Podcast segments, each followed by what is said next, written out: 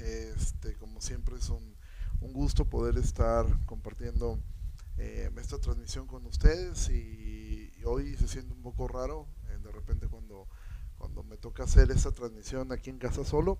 Es un poquito extraño, pero, pero bueno, siempre agradecer al equipo de medios. La razón por la cual ahora ellos no están tanto es también debido a que queremos ser prudentes en cuanto a la contingencia, queremos ser responsables con todo esto que está pasando y pues eh, gracias a Dios ellos me han capacitado de una manera muy buena, bueno por lo menos eso espero, entonces este eh, pues es un poquito de repente extraño, pero, pero es alentador ver eh, que hay personas ya conectadas y un saludo a todos, a todas y espero que esto sea de mucha bendición y pues vamos a comenzar orando. Señor, damos muchas gracias por por tu palabra, gracias porque nos estás permitiendo poder aprender cada día más de, este libro, eh, de este libro que es precioso, de este libro que es hermoso, de este libro que nos ha ayudado y nos ha alentado a ser cada vez más eh, como tú, Señor. Te doy muchas gracias por tu palabra, te doy muchas gracias, Señor, porque eres tú quien nos ayuda, eres tú quien nos, quien nos va llevando, Señor, de la mano y eres tú, Señor, quien nos va eh, alentando en todo lo que hacemos. Te damos muchas gracias y pedimos que tu bendición sea con nosotros, Dios, y que tú seas quien nos vaya ayudando, Señor, en todas las cosas. Ayúdame, Señor, a, poder eh, llevar esto de la mejor forma. En el nombre de Jesús oramos. Amén. Bueno, este leo que aquí se escucha bajito, entonces voy a intentar hacer algo. Espero que con esto mejore un poco la transmisión. Este, háganme saber si se escucha muy bajo. Díganmelo por favor ahí por el eh, por el chat. Este, si es que se escucha bajito, pues este, igual los audífonos les pueden ayudar. Em, y bueno, vamos a comenzar. Em, estábamos viendo en el capítulo pasado, estuvimos estudiando acerca del eh, el capítulo 9 que tuvo que ver con lo que tenía que ver con la predestinación. Entonces, eh, eh, vimos el capítulo 9 que Pablo terminó hablando acerca de que no es de quien quiere, no es un asunto de... Eh, eh, no es un asunto de, que una persona pueda, pueda, elegir ser salva, sino que la salvación es algo que le corresponde únicamente a Dios. voy a hacer algo, a ver si puede mejorar el audio, espero que sí, háganmelo saber ustedes. Ah, me espero que con esto mejoró, pero creo que ahora está demasiado fuerte el audio. Háganmelo saber si escuchan ustedes el audio ahora muy fuerte. Háganmelo saber, por favor. Este, y díganme, aquí háganmelo en los comentarios. Díganme si escuchan este bajo, porque aquí ya lo tengo casi a tope el volumen que puedo manejar. Entonces, háganme saber si esto mejoró. Ah, eh, díganme ustedes si se escucha el audio. Bueno, espero que mejoró. Eh, si no, pues este, igual con audífonos. Eh, ya se escucha muy fuerte, me dicen ahora. Este, eh, se, escucha, se escucha muy fuerte. Este, bajo, porque aquí ya lo tengo casi. Entonces, bueno, voy a tratar de modular un poquito mi voz para que esto mejore. Eh, bueno, perdónenme, es que estoy tratando de escucharlo también ahora acá. Pero bueno, estábamos diciendo em, respecto a em, respecto al, al capítulo 9, lo que tiene que ver con este con la predestinación, que fue la parte como, como nosotros terminamos. Eh, eh, bueno, si ahora está muy fuerte, pues bájenle el audio. Perdónenme, pero es que dijeron amigo, o cargo a la Virgen o trueno los cohetes. Es, complicado de repente manejar todo esto. Este, entonces tenganme paciencia porque estoy tratando de concentrarme en esto, concentrarme en los comentarios y concentrarme en, en, este, en el audio. Entonces, eh, una disculpa, espero que, haya mejorado el audio. Si se escucha muy fuerte, pues bájenle un poquito al audio. Eh, bueno, entonces, eh, les decía, el capítulo 9 vimos respecto a esto estuvimos estudiando acerca de la de lo que es la predestinación y, así fue como terminamos. Pablo deja claro, no es de quien quiere, pero aún hablamos acerca de lo que es la doble predestinación, que no solamente es necesario hablar de Jacob, sino que también tenemos que considerar a Esaú. Tenemos que considerar que de la misma forma como Dios eligió a unos para salvación, no es que quede implícito que entonces eh, los demás se pierden per se, sino que Dios también eligió a unos para hacer vasos de honra y a otros para hacer vasos eh, de deshonra. Y eso es algo claro y es, una, es algo totalmente bíblico. Ahora Pablo va a retomar el tema que él estaba desarrollando de la justificación. Recuerda el capítulo 1, Pablo presenta eh, la, la carta presenta la culpabilidad del hombre para llegar al capítulo 2, al capítulo 3, eh, diciendo que nadie tiene pretexto. En el capítulo 3, Pablo va a presentar lo que es la justificación. En el capítulo 4 va a hacer ver que la justificación se recibe por fe y esto no es algo nuevo, sino que es algo que venía desde el, desde el Antiguo Testamento. Pone de ejemplo a Abraham, el capítulo 5 retoma nuevamente el, tema de la justificación, el capítulo 6 va a hablar acerca de que nosotros estamos eh, muertos ahora al pecado y estamos vivos para Cristo, para llegar al capítulo 7, mostrar un poco de la lucha que él tenía y llegar al capítulo 8 y decir que, que ninguna condenación hay para los que están en Cristo, pero esto es los que están siendo eh, llevados por el Espíritu Santo en una lucha contra su carne. Sí, es entonces cuando llegamos al capítulo 9, donde Pablo va a hablar acerca de la elección incondicional. Y entonces, eh, Pablo ha hablado acerca de la predestinación. Eh, Pablo está hablando acerca de que no todos los que son de nacimiento judíos son hijos de la promesa. Pablo está haciendo esta distinción, que no, no, por ser israelitas ellos eh, son hijos de la promesa, sino que Dios había apartado un remanente siempre dentro de la nación que él había elegido, que es Israel, pero no es que por ser israelitas todos iban a ser, iban a ser salvos. Ahora Pablo va a continuar con este tema que es la justificación por fe. Y uno podría preguntar, eh, ¿por qué Pablo hace tanto énfasis en la justificación? ¿Por qué Pablo hace tanto énfasis en este tema que tiene que ver con la justificación que es por fe y dejar a un lado eh, las obras? ¿Cuál es la razón? Bueno, porque los judíos confiaban demasiado en sus obras, confiaban demasiado en lo que ellos eran, en lo que ellos hacían, en sus rituales. Pero esto también es algo con lo cual nosotros luchamos. Nosotros es difícil que nos desprendamos de entender que somos salvos únicamente por gracia y no por medio de nuestras obras. Y así es como terminó el, capítulo 9, el versículo 30. Dice, ¿qué pues diremos? que los gentiles que no iban tras la justicia han alcanzado la justicia, es decir, la justicia que es por fe, mas Israel, que iba tras una ley de justicia, no la alcanzó. ¿Por qué? Porque iban tras ella no por fe, sino como por obras de la ley, pues tropezaron en la piedra de tropiezo, como está escrito, he aquí pongo en Sión piedra de tropiezo, como está escrito, eh, y el que creyere en él no será avergonzado. Entonces, Pablo está diciendo, termina el capítulo 9 con esta, eh, con esta idea, bueno, que los judíos ellos estaban obsesionados con querer alcanzar la justificación a través de sus obras. Ellos rehusaron creer que la justificación era por fe en Cristo y ellos persistían obstinadamente tratando de obrar su propia justicia en sus méritos personales. Y entonces Cristo vino a ser una piedra de tropiezo para, para, para ellos. Y es así como termina el capítulo 9 y comenzamos entonces el capítulo 10. Versículo 1 dice, hermanos, Ciertamente el anhelo de mi corazón y mi oración a Dios por Israel es para salvación. Porque yo les doy testimonio de que tienen celo de Dios, pero no conforme a ciencia. Entonces, el capítulo 10 comienza muy similar al capítulo 1. ¿sí? Recuerden del, perdón, del capítulo 9. ¿Cómo comenzó el capítulo 9? Pablo diciendo, desearía ser yo anatema. ¿sí? O sea, eh, Pablo dice, si eso pudiera cambiar algo, ser separado yo de Cristo para que mis, mis, eh, eh, mis compatriotas fueran salvos, yo estaría dispuesto. ¿Por qué? Porque los judíos seguramente cuando escuchaban todo lo que Pablo estaba enseñando, ellos decían, Pablo nos odia, Pablo odia a su nación, Pablo odia eh, a, a su cultura, pero Pablo les dice, realmente yo, el anhelo de mi corazón y mi oración a Dios por Israel es para salvación. Ahora, ojo, y quiero hacer este énfasis. Pablo aquí cuando está hablando de Israel en este momento se está refiriendo a la nación de Israel. ¿sí? Se está refiriendo a sus compatriotas, se está refiriendo a sus connacionales. Por eso es que dice, porque yo les doy testimonio de que tienen celo de Dios. ¿A quién está refiriendo? A los judíos étnicos, ¿sí?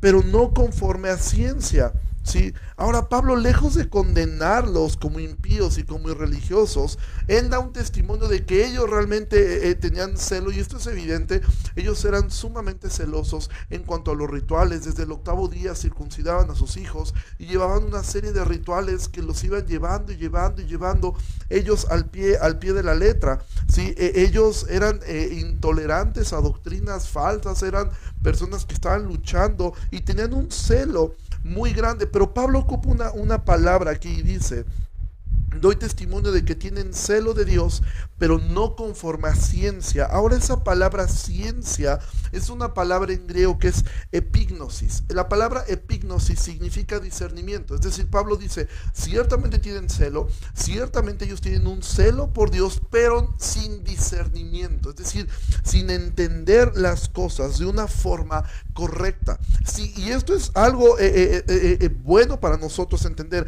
No es suficiente que tú tengas un celo por Dios. Tú puedes tener un celo por Dios, es ser la persona más ortodoxa y más reformada en cuanto a tu conocimiento y ser una persona con mucho celo, pero no es suficiente el celo si no es llevado con la verdad, es decir, con la integridad de tus actos.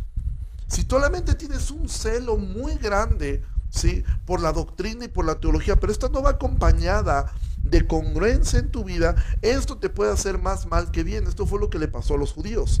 ¿sí? Ahora Pablo va a decir, ¿cuál es la parte de discernimiento que a ellos les faltaba? ¿Cuál es la parte que a ellos les estaba haciendo mucha falta? Bueno, Pablo lo va a responder, versículo 3.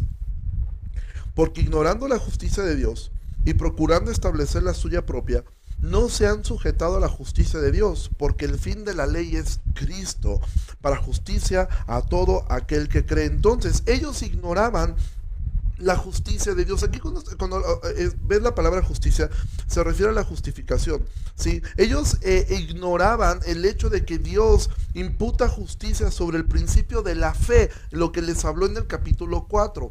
¿sí? Creyó Abraham a Dios y le fue contado por justicia. Es decir, recuerda, Pablo les está diciendo a los judíos, yo no les estoy hablando algo nuevo, no les estoy hablando algo que no estuviera ya previsto en la misma palabra de Dios. Si Pablo le está diciendo, esto es algo que ya existía.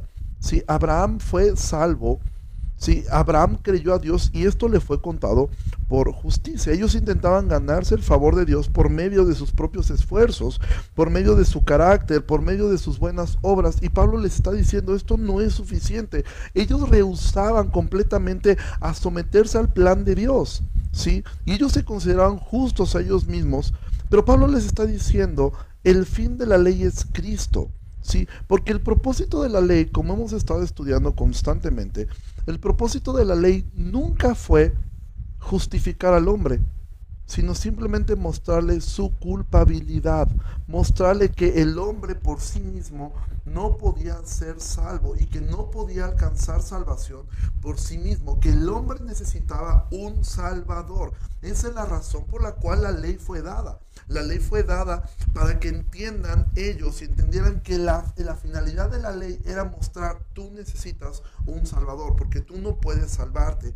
La ley apuntaba a Cristo, la ley apuntaba a la necesidad de un Salvador. Ahora, ellos podrían decir, ¿y de dónde te sacas eso, Pablo? ¿De dónde tú puedes decir que la, la finalidad de la ley, como lo acaba de decir, cómo es que tú dices que el fin de la ley es Cristo? ¿Y de dónde tú sacas esa idea? Y entonces Pablo va a citar nuevamente el Antiguo Testamento. De entrada quiero decirte algo, podemos aprender tanto de Pablo que Pablo cita constantemente el Antiguo Testamento para argumentar. Ahora Pablo estaba siendo inspirado por el Espíritu Santo, sin embargo el Espíritu Santo lo lleva a la palabra. ¿Por qué? Porque esta actitud que tú ves de los cristianos vereanos, ¿sí?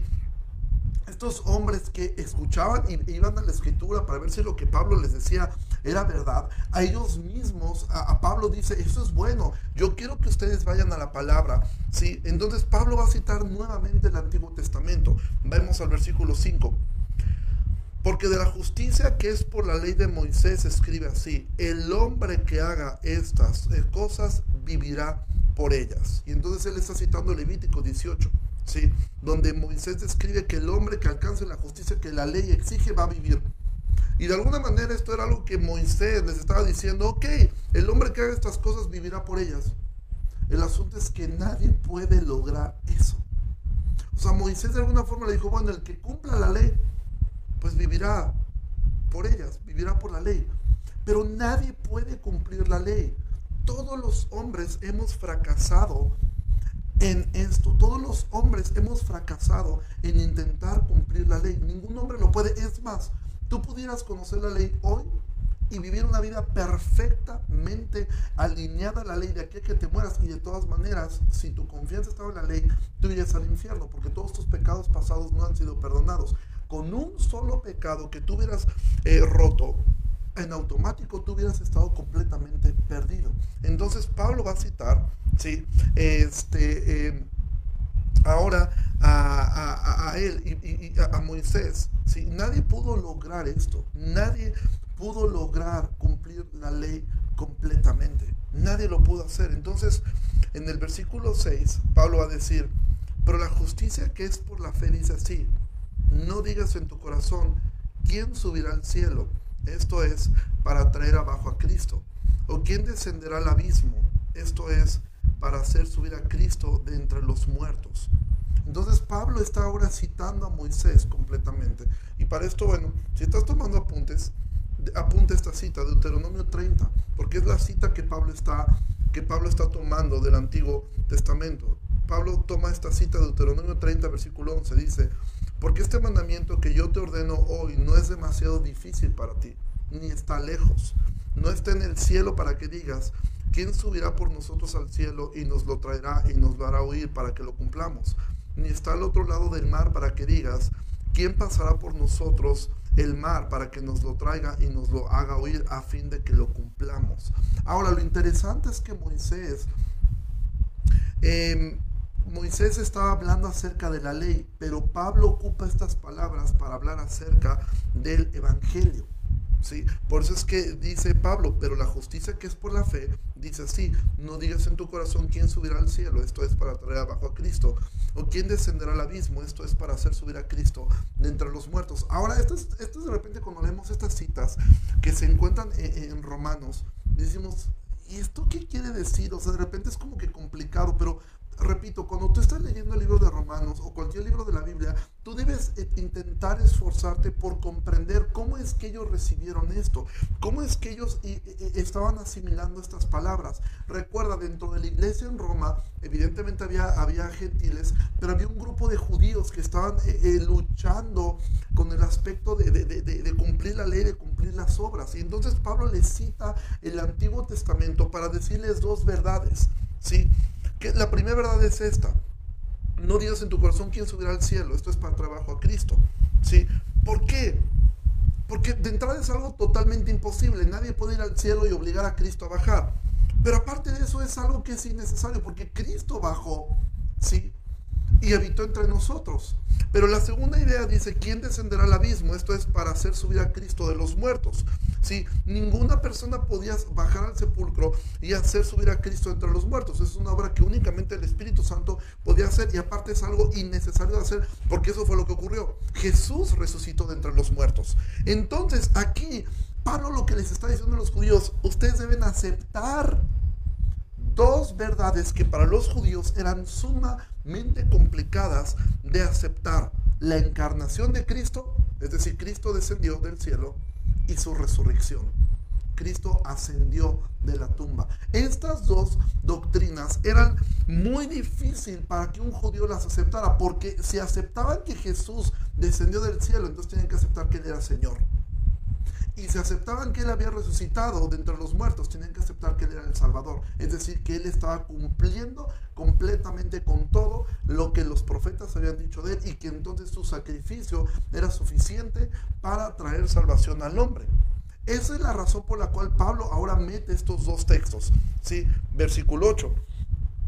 Más que dice, Cerca de ti está la palabra, en tu boca y en tu corazón. Esta es la palabra de fe que predicamos, que si confesares con tu boca que Jesús es el Señor, es decir, que Él descendió del cielo, y creyeres en tu corazón que le levantó de los muertos, es decir, que Él se, levantó, serás salvo.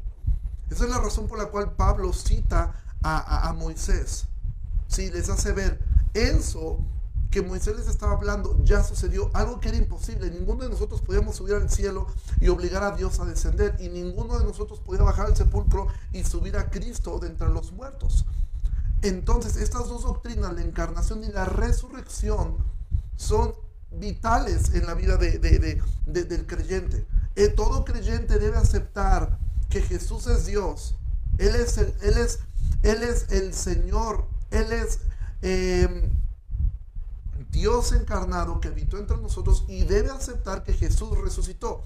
Estas dos doctrinas eran difíciles para los judíos de aceptar, pero también son las eh, dos doctrinas más cardinales eh, eh, para el creyente. Si Jesús no resucitó, entonces todo es en vano. Pero evidentemente para resucitar tuvo que haber nacido y tuvo que haber muerto. ¿sí? Por eso es que la razón de esto que Pablo nuevamente adapta el versículo de, Deuteronomio 30 para decir que el Evangelio está cerca, que es accesible, ¿sí? que se obtiene de manera fácil, se puede expresar en una conversación con tu boca y se puede y puede ser comprendido con la mente. ¿sí? Ahora recuerda, Pablo ha hablado de que aunque está accesible, aunque está cerca, Solamente es una obra del Espíritu Santo la que puede convencer al hombre. ¿sí? Entonces, primero deben aceptar ellos la encarnación de Jesús en Belén. Que el Señor de la vida y de la gloria, ¿sí? que el Jesús del Nuevo Testamento es el Jehová del Antiguo Testamento. Él es el Señor. ¿sí? Segundo, tienen que aceptar la verdad de su resurrección, con todo lo que esto involucra. Es decir, si Jesús resucitó, es que fue aceptado delante del Padre su sacrificio. No se puede aceptar a Jesús como Salvador si primero no se acepta como Señor. ¿Sí? Ahora, esto es lo que Pablo está diciendo. Esto es más que repetir una oración. Este es uno de los textos que más, eh, eh, eh, más mal empleados se han, se han usado. De Romanos 10, 9, ¿sí? Que si confiesas con tu boca que Jesús es el Señor y creyes en tu corazón que Dios le levantó de los muertos, serás salvo. Muchas personas dicen, no, que entonces repite esta oración. Entonces yo ya repito eh, esta oración y ya los declaramos salvos. Recuerda, Pablo ha empleado nueve capítulos para decir eso. Antes de decir esto, Pablo ha hablado acerca de la condición del hombre, capítulo 1 acerca de que el hombre no tiene pretexto, capítulo 2.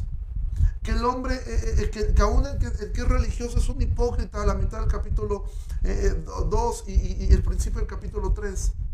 Ha hablado acerca de la justificación, que las obras no sirven absolutamente para nada, que no pueden salvarnos, capítulo 3 que es mediante la fe, capítulo 4, que podemos tomar esto, que estábamos representados en dos cabezas federales, Adán y en Cristo, Estamos representados todos en Adán y podemos estar representados ahora en Cristo. Capítulo 4, capítulo 5, que la justificación no es por medio de las obras. Capítulo 5, capítulo 6, que esta justificación empuja al hombre a entender que está muerto al pecado, que ya no está esclavizado al pecado. Capítulo 6, capítulo 7, eh, la analogía del matrimonio para hacer, tú tienes que verte como alguien que ha muerto a la vieja naturaleza para ahora poder estar unido a Cristo y dar fruto. Y aunque esto va a ser una lucha constante, me lleva a entender que ninguna condenación es a los que están en Cristo, es decir, a los que tienen, capítulo 8, el testimonio del Espíritu, a su Espíritu de que son hijos de Dios. ¿Y cuál es ese testimonio? Que podemos llamar a Dios Abba Padre, que podemos llamarlo Padre, pero sobre todo que hacemos morir las obras de la carne con el Espíritu. Todo eso es lo que Pablo ha dicho, que acepten que también dentro de todo es algo que es únicamente una obra de Dios. No es el que quiere, no es el que del que levanta la mano, sino del que Dios tiene misericordia. Y es entonces cuando Pablo dice esto. Y muchas veces en el evangelismo nos brincamos absolutamente todo eso y nos vamos al capítulo 8 y nos brincamos al capítulo 10. El evangelismo moderno es ese. Capítulo 8, Dios te ama. Y nada te puede separar del amor de Dios. Capítulo 10, simplemente repito una oración y nos brincamos todo lo que Pablo ha estado hablando y construyendo para que porque esto no es solamente algo de repetir una oración ¿sí? es algo de que se debe creer con el corazón y estar convencido completamente de nuestra necesidad de un salvador ¿sí? Por eso dice el versículo 10, 11, perdón, porque con el corazón se cree para justicia, pero con la boca se confiesa para salvación. ¿Sí? No se trata meramente de, de, un asentamiento, de, de aceptarlo intelectualmente, sino que cada parte de tu cuerpo, cada parte de tu intelecto lo acepte. ¿sí? Ahora la confesión en sí no es eh, una condición salvífica, es el resultado inevitable de que si has confiado en Cristo, vas a dar testimonio de Él. ¿Sí? Es decir, estas dos ideas van juntas. Dicen, con el corazón se cree, pero con la boca se confiesa para salvación. Cuando tú crees, ¿sí? en tu corazón, tú has sido salvado, pero eso te va a llevar a confesarlo. Y esto quiero decir, y eh, eh, algo importante, el predicar a otras personas, es un testimonio de esa obra salvífica en tu corazón. ¿Sí? Es algo importantísimo. De hecho, el capítulo 10 así termina, haciendo un llamado a ir a predicar. Porque Pablo está diciendo aquí, si ustedes han creído, ustedes van a confesar esto. Una forma de poder ver si tú has creído en Cristo es que tú vas a querer confesarlo todo. Recuerda la historia del hombre gadareno, el endemoniado gadareno. ¿sí? Él, cuando él es librado de eso, él quiere seguir a Jesús. Jesús le dice, no, Ahora ve a casa y cuenta cuán grandes cosas ha hecho Dios contigo. Un creyente genuino, un creyente que ha creído en su corazón, va a confesar con su boca que Jesús es el Señor. No solamente una vez y después va a vivir como un hijo del diablo. No, él va a esforzarse ahora por predicar a otras personas, por hablar a otras personas. Y de verdad, algo que tengo que decir con, mucho cariño y con mucho amor, hermanos, si tú no estás angustiado por la salvación de otras personas, si a ti no piensas en la salvación de otros, deberías considerarte a ti mismo. Recuerda lo que, lo que, eh, eh, lo que Mardoqueo le dijo a Esther. Si no hablas ahora, salvación vendrá de otro lado. Pero sepas, oh reina Esther, que tú y, eh, tú y la casa de tu padre perecerán. Si tú no hablas, Dios va a usar otra persona. Pero eso solamente va a evidenciar, ¿sí? Que, tú no eres creyente. O sea, no te estoy diciendo, si tú no predicas a otros, te vas a perder. Si tú no tienes una pasión por predicar a otros, te vas a perder. Lo que te estoy diciendo es que si tú no tienes una pasión y ha pasado toda tu vida sin una pasión y nunca la has predicado a otra persona, no es que te vas a perder, es que lo más seguro es que ya estás perdido. Porque el creyente tiene una necesidad de confesar a Cristo como su Señor, de buscar la forma de hacer llegar un mensaje de salvación a otras personas, ¿sí? Y aún Pablo va a retomar lo que dijo en el versículo 16 del capítulo 1, vemos aquí Romanos 10, 11, pues la escritura dice, todo aquel que en él creyere no será avergonzado. Sí, Pablo vuelve a retomar esta idea del capítulo 1, versículo 16. No, no me avergüenzo del Evangelio porque es poder de Dios para salvación a todo aquel que cree, al judío primeramente y también al griego. Ahora, para ellos era sumamente difícil esto. Aparte, para un, mira, para un judío, hablar que creían en ese Mesías que hacía unos años atrás habían crucificado, era algo que podía traer vergüenza vergüenza porque iban a ser rechazados, iban a ser estigmatizados. Pero para un romano también aceptar que un delincuente que había muerto en una cruz romana resultaba que era Dios encarnado y que fuera de él no hay salvación. Para muchos de ellos esto podía mucha vergüenza porque para los romanos la idea de los dioses romanos eran muy similares a los dioses griegos. ¿sí? Era, los dioses no mueren y menos mueren de esa forma. Para ellos era difícil esto, pero Pablo les está diciendo, si ustedes han creído el Evangelio, ustedes van a confesarlo públicamente, van a confesar eh, el señorío, el señorío de Cristo, ¿sí? Entonces, Ah, esto es algo evidente en la vida del creyente. El creyente tiene una necesidad que Dios ha puesto de predicarle a otras personas. Estos textos no están hablando acerca de repetir una oración y olvidarte de todo lo demás. Estos versículos lo que están diciendo es tú necesitas revisar si en tu vida hay una pasión por predicarle a otras personas. Actualmente dices, ¿cómo puedo predicar si no puedo salir? estos medios, ¿sí? Nos ayudan a hacer esa tarea. Estos medios nos ayudan tanto a poder lograr eso. Ocupa tus redes sociales para hablar del Evangelio, para compartir algo. Etiqueta a personas, habla por teléfono, manda mensajes, manda devocionales, haz algo. Demuéstrale a tu corazón la pasión que hay de ti por Cristo. No es que se la tienes que demostrar a, a, Dios. Dios sabe si la tienes o no la tienes. Pero tú en tu corazón deberías de revisar esto. Ahora, ¿cómo has pasado estos días en cuarentena? ¿Sí? Pablo deja claro que no hay una vergüenza en el Evangelio porque es poder de Dios. Y aunque era difícil para ellos no sentir de repente este choque, Pablo dice, todo aquel que en él cree no avergonzado. ¿Por qué lo dice Pablo tan vehementemente? En primera, porque aquí Él está contigo. Y segundo, porque en el cielo vas a darte cuenta cuánto valió la pena esto. Mira, voy a poner una ilustración. No sé si te ha pasado que tú has intentado algo. Imagina, has intentado un proyecto, poner un negocio y tú has puesto toda tu fuerza en eso y gente te ha dicho, creo que eso no va a funcionar. Dices, no, yo sí creo que va a funcionar. Y entonces solicitas créditos, pides esto, pides aquello y te pones a hacer las cosas y después no salen. ¿Sí? Alguien te dijo, ah, mira, ocurrió esto, espero que nadie haya caído en esta idea, pero... Eh, eh, ¿Se acuerdan de lo de la flor de la abundancia y todo esto? Y yo recuerdo que tenía amigos que me decían, mira, métete esta parte. Si tú metes un poquito de dinero, de verdad esto funciona y vas a ver. Y de repente amigos me decían a mí, oye, yo sí le voy a entrar. Y yo no. Y le entraron y después cuando se dio cuenta que todo eso era pura piña, tú les preguntas, oye, ¿qué pasó con la flor de la abundancia? sí, abundó o no abundó. Y resultó que la flor terminó toda toda este, con los pétalos rotos. Y obviamente ellos sentían vergüenza de aceptar, decir, puse tanto esfuerzo en esto, puse tantas ganas en esto y resultó que era una mentira. Bueno, Pablo le está diciendo, todo aquel que en él cree no será avergonzado, es decir, no va a ocurrir eso. No vas a sentir vergüenza, no es que al final vas a decir, chin, tanto esfuerzo que hice y realmente esto no sirvió para nada. No, sí va a servir, amado. Hay una esperanza enorme, grande en Dios. Y Pablo va a decir, versículo 12, porque no hay diferencia entre judío y griego, pues el mismo que es Señor de todos es rico para con todos los que le invocan, porque todo aquel que invocare el nombre del Señor será salvo. Pablo está diciendo, miren, no hay diferencia actualmente entre el judío, no hay diferencia entre el gentil.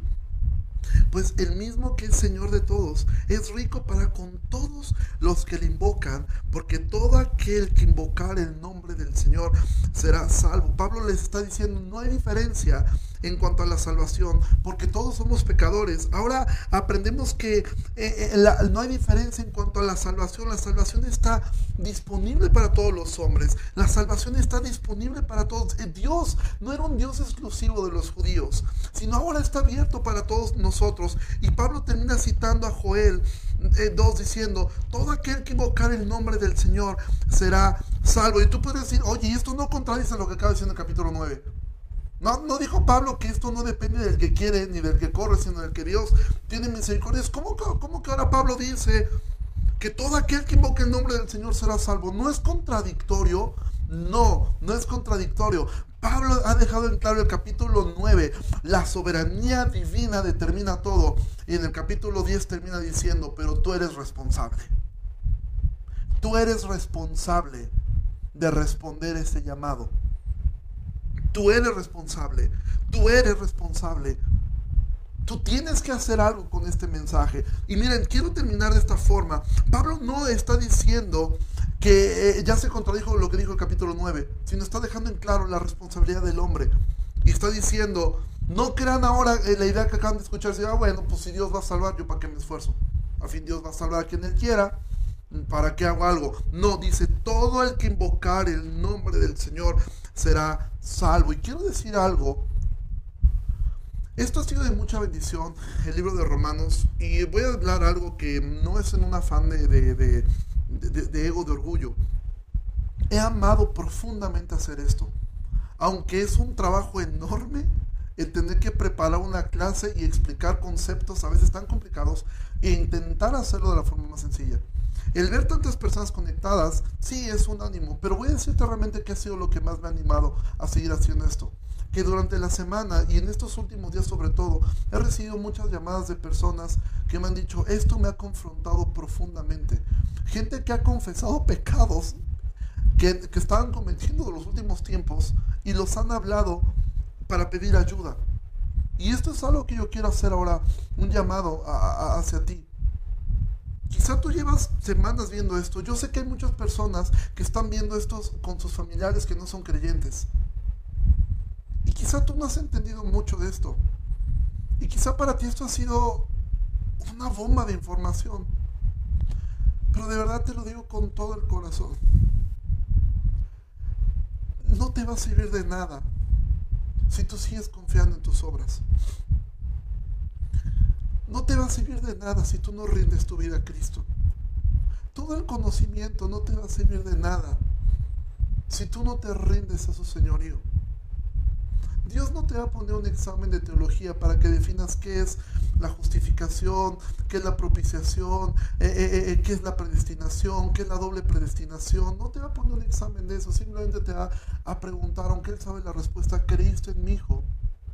¿Creíste en Él? Entonces hoy puede ser el día de tu salvación. Corre a Cristo, ve a Cristo, ve a Él Corre a Él con tal desesperación que estés dispuesto a perderlo todo con tal de ganar a Cristo. Con tal de ganarlo a Él. Con tal de que Él sea tu tesoro más grande. Aunque eso signifique perderlo todo. Aunque eso signifique perder trabajo. Aunque eso signifique perder amigos. Aunque eso signifique perderlo todo. Corre a Cristo porque todo aquel que invoque el nombre del Señor será salvo. Pero esa salvación te va a llevar a dar fruto.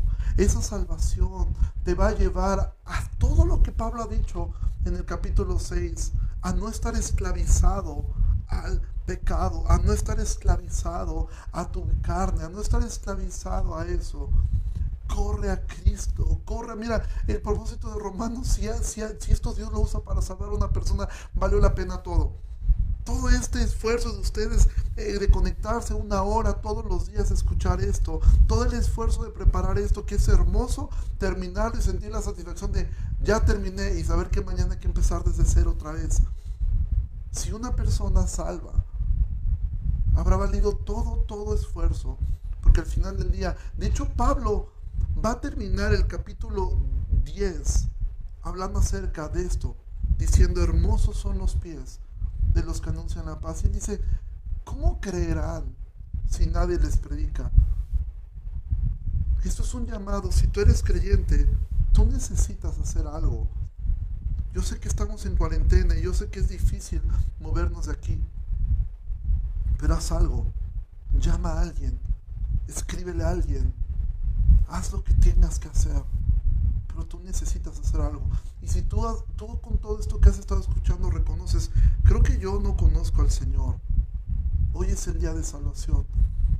Puedes acercarte con nosotros. En la página hay un botón que dice WhatsApp. Tú aprietas ese botón y te comunica directamente hacia el número de la iglesia. Tú puedes escribir, puedes pedir una consejería con alguno de nosotros, conmigo, con alguno de, de liderazgo de la iglesia, con alguno de los diáconos, y alguien te va a atender. Pero tienes que venir a Cristo. Pablo ha terminado diciendo, no hay diferencia entre el judío y el griego. ¿sí? Es el mismo Señor de todos. Es rico para todos los que lo invocan. Las riquezas de su gracia, las riquezas de su bendición están accesibles para ti. Todo aquel que invoque el nombre del Señor será salvo. Entonces, Pablo está construyendo toda esta idea, llevando a su audiencia a entender yo no tengo un odio por Israel. Yo no tengo, al contrario, mi oración es que sean salvos. Pablo va a retomar en el capítulo 11 todo esto y, lo vamos a tratar en el capítulo 11 de manera escatológica. Tengo que tratarlo y el lunes es cuando vamos a ver esto. Pero yo les pido paciencia, mucho amor a mis hermanos a mileniales. Eh, escuchen simplemente porque no va a ser un debate. Eh, creo que es algo que nos puede bendecir a todos. Entonces quédate con eso en tu corazón. La justicia que es por fe, la justificación que es por fe. Eso es lo que Pablo ha estado hablando constantemente ahora en este capítulo. Y Pablo va a terminar con esta llamado, ve y predica. Porque si has creído en Cristo en tu corazón, ahora ve y confiésalo con tu boca. Ve y confiésalo con tu boca a todos, a todos los que te puedan escuchar. Y bueno, esta fue la clase del día de hoy. Vamos a terminar orando. Señor, muchísimas gracias por tu palabra. Yo te ruego, Señor, que nosotros podamos llevar esto en nuestro corazón. Gracias porque nos salvaste. Gracias porque tú hiciste un trabajo que nosotros no podíamos hacer. Nos ayudaste a ser salvos y nos ayudaste a entender que tú eres Dios. Ayúdanos a que estas verdades caigan en el corazón y que nosotros ahora vayamos y confesemos públicamente que tú eres el Señor, que tú eres Rey, que tú eres Dios, tú eres Todopoderoso. Te doy gracias por mis hermanos que se han conectado de distintas ciudades, de distintas partes de, aún del país. Gracias Señor porque tú eres bueno tu para siempre. Te doy muchas gracias, Padre, por ellos y te ruego, Señor, nos ayudes a ser fieles a ti. En el nombre de Jesús oramos. Amén. Bueno, recuerda, el día de mañana terminamos el capítulo 10. Em, y el día viernes tenemos al pastor Salvador Gómez Dixon. De hecho, ya tenemos a nuestro invitado del siguiente viernes. Es sorpresa, ya se los iremos diciendo. Pero Carne va a ser de mucha, mucha, mucha bendición eh, estos viernes que estamos teniendo las conversaciones sobre el libro de Romanos. Dios les bendiga muchísimo y nos vemos previamente Dios el día de mañana para terminar el capítulo 10. Que pasen una excelente noche y que estén todos muy bien. Dios les bendiga. Saludos a todos, les amo mucho, les extraño como no tienen Dios les bendiga. Bye.